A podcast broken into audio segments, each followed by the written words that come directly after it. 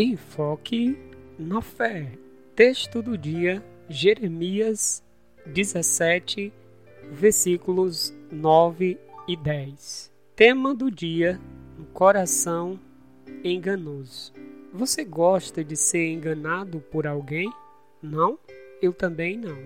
Mas quando você engana você mesmo, isso é possível quando você segue os pecados da sua vida sendo desobediente a Deus. O coração é inconstante no que faz e falso no que promete, já dizia John Owen. Quando a Bíblia fala que o coração é enganoso, devemos ter cautela, devemos olhar com atenção.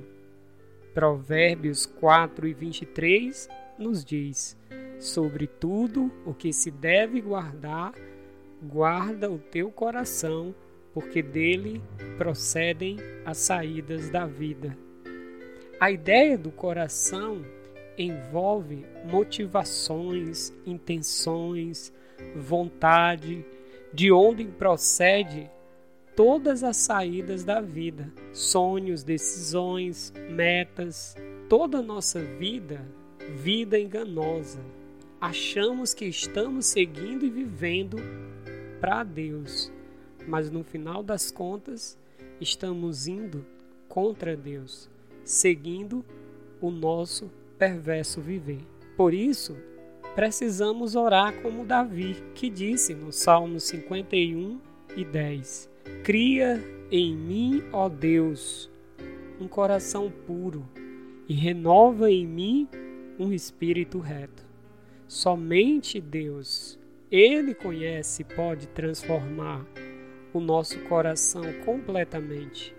Precisamos amar a Deus, como nos é dito pelo Senhor Jesus em Marcos 10, 12, 30. Amarás, pois, ao Senhor teu Deus de todo o teu coração, de toda a tua força, de toda a tua alma e de todo o teu entendimento e com todas as tuas forças. Este é o primeiro mandamento: amar a Deus. Não ache que é uma pessoa que tem um coração tão bom que Deus sempre vai te dar o melhor. Não. O seu coração, o meu coração é perverso. Nascemos com esse coração perverso e corrupto e não conhecemos. Ele precisa crer em Deus. Ele precisa se voltar completamente para Deus. Romanos 10, versículos 9 e 10 nos diz: A saber, se com a tua boca confessares Jesus como Senhor, e em teu coração creres que Deus o ressuscitou dentre os mortos, serás salvo. Porque com o coração se crê para a justiça e com a boca se confessa a respeito da salvação. Não perca tempo. Volte-se para Deus na pessoa do Senhor Jesus, arrependido, confessando os seus pecados a Deus, revelando em fé como é a sua vida a Ele. Assim, crendo e desejando fazer a vontade soberana de Deus em sua vida. Assim será uma nova criatura.